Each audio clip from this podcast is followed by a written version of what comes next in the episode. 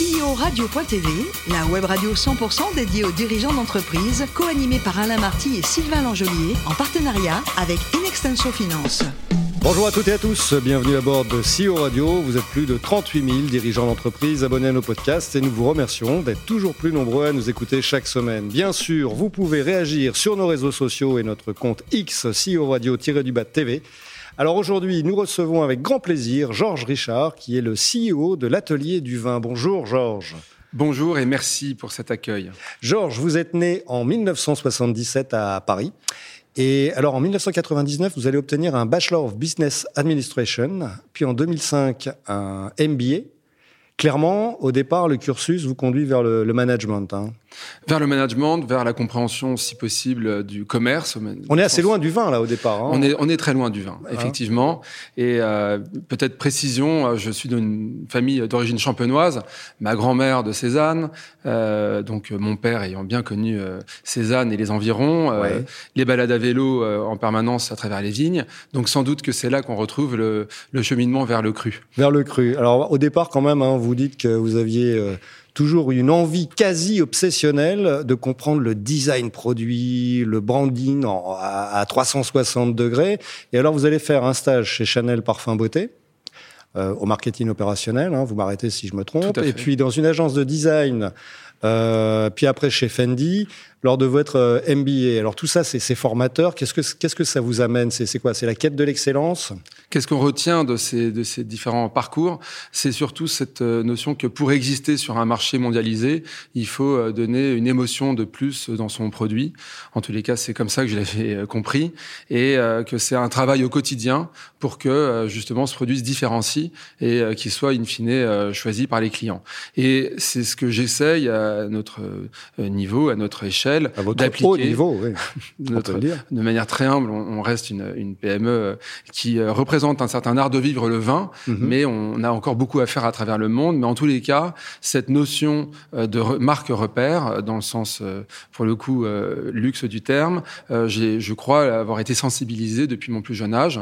Et parallèlement à ça, une, une, une, passion pour le vin et un enrichissement par la famille mm. sur la découverte des vignobles. Alors, on va, on va y revenir parce que donc c'est en 2000 Hein, que vous reprenez euh, les rênes de l'entreprise familiale, donc c'est l'atelier du vin.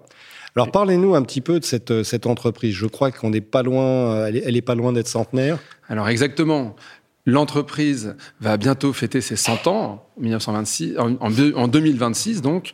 Et euh, à cette époque, euh, quand j'y suis arrivé, donc finalement récemment, euh, elle avait été reprise depuis quelque temps déjà par mon père et à l'époque un associé. Moi, j'y suis arrivé en tant que fils de, de, mon père, mais avec une, une ambition de la globaliser, de lui ouvrir des, les frontières mhm. et d'aller mieux comprendre certains marchés, en priorité celui de l'Asie et celui des États-Unis. D'accord. Comment ça se passe la reprise? C'est quoi la, reprise, euh, si euh, vous demandez à un entourage proche, euh, amical, c'est oh bah écoute, tu as de la chance, tu travailles dans l'entreprise familiale, c'est quand même hyper facile. La réalité, je peux vous dire qu'elle est tout autre, sans doute le savez-vous. Et j'ai eu la chance néanmoins qu'à cette époque, j'étais aussi avec ma sœur, donc on était à plusieurs à pouvoir partager ou alors à, à justement avoir des points de vue divergents pour in fine écrire une stratégie. D'accord. Alors bon, là maintenant on va parler un petit peu de l'atelier du vin. Là, qu'est-ce que qu'est-ce que vous proposez, qu'est-ce que vous produisez, quelle est votre votre gamme? Donc l'atelier du vin, on s'assoit sur, des, on, a des on a des convictions qui sont liées au vin, bien entendu. Euh, c'est notre socle. Quand on dit l'atelier, c'est un c'est un endroit où on doit avoir le bon outil. Et nous donc on essaye de concevoir, de produire et de faire produire le bon outil appliqué au vin. Très simplement, c'est euh, le tire-bouchon, bien entendu, c'est la bonne carafe. C'est la base. Hein, c'est la base. Le tire-bouchon, la bonne carafe, le bon verre, la bonne, le bon élément de préservation du vin après qu'on ait ouvert une première bouteille. Mhm. euh, et c'est aussi le rangement du vin euh, dans la cave euh, de manière la plus professionnelle qu'il soit. D'accord. Donc vous avez un positionnement très clairement haut de gamme hein, dans, dans, dans, votre gamme. Mais alors, voilà, comment, comment ça se passe? Comment vous produisez? C'est produit où? C'est euh, Alors tout à fait. Sur le positionnement, on tend d'ailleurs à être de plus en plus haut de gamme, euh, avec des produits de plus en plus faits de manière artisanale, euh, avec des, des, interventions euh, très fortes de l'homme et euh, un panier moyen qui tend à, à monter année après année. la raison pour laquelle on, on, on, va vers ce, on tend vers le luxe, on n'y est pas, ouais. c'est qu'on a des produits qui ont une destination cadeau très forte, plus que utilitaire. Pour, faire, pour donner une image, c'est pas le tire-bouchon qu'on va acheter pour mettre dans le tiroir de sa cuisine. C'est plutôt le tire-bouchon dans un coffret euh, de marqueterie, par exemple. On travaille des marqueteries euh, qui va être offert lors d'un lors d'un bel événement pour faire plaisir et pour se faire plaisir. Euh, bon, pour répondre à votre question, on a une diversité de matériaux très importante, aussi bien du verre, du cuir. Oui que du métal, de l'injection, euh, du zamac euh, et bien d'autres, et qui fait qu'on a une, une équipe D'accord. Vous avez une équipe de designers Alors, de... de... designers et d'ingénieurs. En réalité, c'est les deux. C'est okay. main dans la main. Et puis ensuite, c'est à nous de flairer les marchés et de sentir euh, là où il faut aller. D'accord. Alors, si on parle de marché, c'est qui les clients de, de l'atelier du vin? Les clients de l'atelier du vin, évidemment, ce sont des amateurs de vin, mais pas que. Ce peut être aussi des amateurs des beaux produits. Euh, donc, on parle de design. C'est pas un terme que j'apprécie C'est tactile aussi. Hein, Exactement. L'ergonomie, ouais. la main. Euh, et puis, euh, ils sont souvent, la plupart du temps, c'est des, des érudits qui sont intéressés aussi par le domaine de l'art, de la collection, des passionnés de montres, des passionnés d'automobile aussi, qui voyagent beaucoup. notre chiffre d'affaires est essentiellement fait à l'export, avec comme premier marché les États-Unis et comme deuxième marché l'Asie. Ouais, 65%, je crois, aux États-Unis. Hein, si Alors, c'est ah. 65% à l'export. À l'export. Et oui. sur ce pourcentage, principalement, effectivement, les États-Unis. D'accord. Alors justement, c'est quoi le business model de l'atelier du vin euh, Le réseau de distribution, comment ça se passe? le, Donc le réseau de distribution, de par la nature des produits, on est dans un réseau de distribution dit sélectif. Oui. Donc pour donner une image euh, euh, franco-française, ça va être dans des grands magasins de type Galeries Lafayette, Printemps, Bon Marché, euh, et dans des réseaux concept store, et puis l'équivalent online avec des sites très spécialisés qui vont promouvoir la marque. Également, nous sommes présents dans des cavistes. On est extrêmement fiers d'être un partenaire, par exemple, d'un réseau comme Nicolas. D'accord. On est dans les 500 points de vente depuis des décennies et c'est un magnifique partenariat. Euh, et à l'étranger, on est plutôt perçu et on est plutôt sur des terrains de marque de luxe mmh. puisque euh, les prix sont encore différents. Et alors là, on est vraiment dans des réseaux extrêmement euh, sélectifs. Ouais, on met pas de, de, de petits bouts de cuir Hermès sur vos tire-bouchons encore? Non, pas encore? Alors, on a des partenariats. on travaille par exemple avec le créateur Paul Smith. On fait l'atelier ah, oui. pour Paul Smith. On travaille avec beaucoup de bijoutiers, d'horlogers, où on a des partenariats affichés. D'accord. Alors, on a parlé des États-Unis qui représentaient une, une, part importante de votre, euh, votre business. Euh, des velléités d'implantation ailleurs euh, Alors là, on est en train de digérer une, une, ouverture de filiale il y a quelques années aux États-Unis avec une logistique locale, une livraison locale euh, pour ceux qui nous commandent sur notre site hébergé localement en moins de 48 heures. Donc, on, on fait les, les, choses peu à peu et on est encore en pleine digestion et en pleine expansion aux États-Unis. Mais si je devais vous dire quel sera le pays où nous essaierons de planter notre prochain euh, drapeau, ce sera en Asie. En Asie. Euh, je... Ou particulièrement en Asie, vous avez des. Alors, la logique euh, voudrait qu'on soit euh, dans un lieu qui nous accueille plus naturellement. ce serait la Chine la à Chine, Shanghai. Qui produit aussi du vin. Exactement. de plus en plus. Mais alors, du coup, on serait pas forcément au nord de la Chine, on serait ouais. plutôt vers Shanghai. Voilà, on est en train de, de regarder ces aspects-là.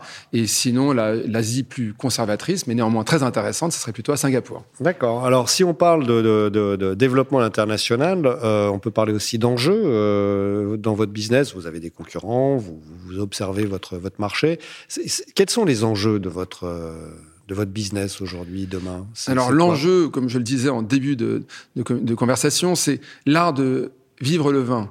Alors, notre vocation, elle est de dessiner le meilleur produit, de le produire et de le diffuser, mais euh, in fine, c'est que quand on déguste un vin ou quand on s'apprête à une dégustation, c'est d'avoir un plaisir à utiliser les produits autour, ouais. les outils du vin.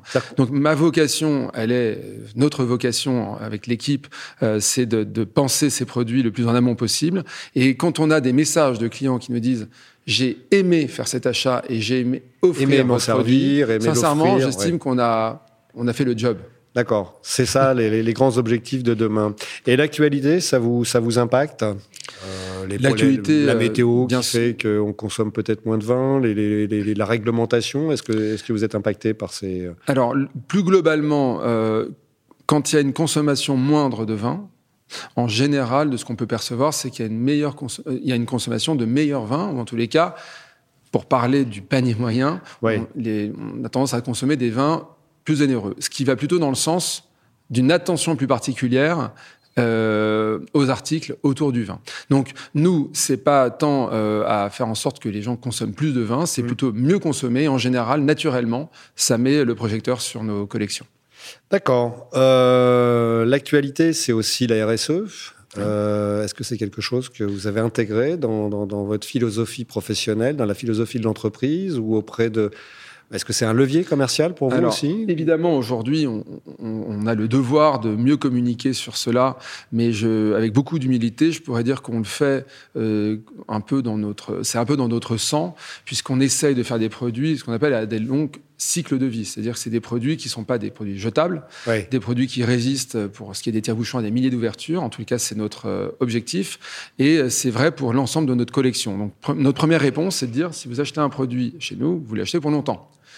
La deuxième euh, de nos réponses, c'est d'avoir le moins de matériaux possible, j'en parlais tout à l'heure, et de ne pas avoir des, des matériaux qui viennent euh, être en addition d'autres euh, s'ils ne sont pas utiles. carbone, l'em- l'empreinte carbone, c'est Exactement. important. Mm. L'empreinte carbone, on y, on, on, on, on- Vous la monitore ouais. au moment de la conception et ensuite avec nos partenaires de fabrication. Enfin, pour les packaging qui sont un des éléments les pires qui soient dans les consommations de, de ce type d'objets, on a une attention extrêmement forte depuis quelques années d'ores et déjà avec soit des packaging 100% recyclables, euh, soit des packaging qui peuvent être transformés avec une deuxième vie, qui, sont utilisés pour stocker, par exemple, d'autres choses que le tire-bouchon, par exemple, pour lequel il était acheté à l'origine.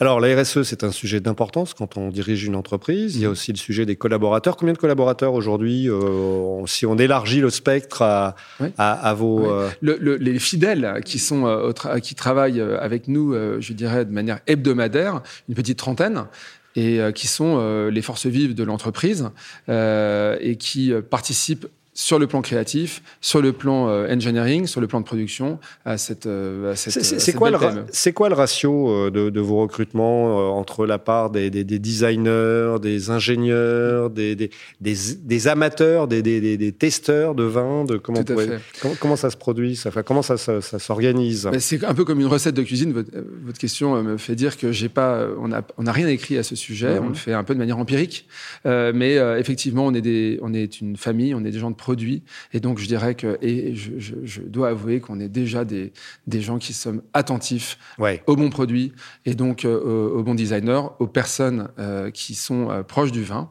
Euh, y con- Voilà. David Cobold, par exemple, avec qui on écrit des quiz du vin qui sont Qu'on connaît bien, des grands David, hein. succès. Ouais, ouais. Et voilà, et qui est un ami. Et, et donc on a toute une, toute une, tout un éventail de personnes qui viennent nous aider sur différents points.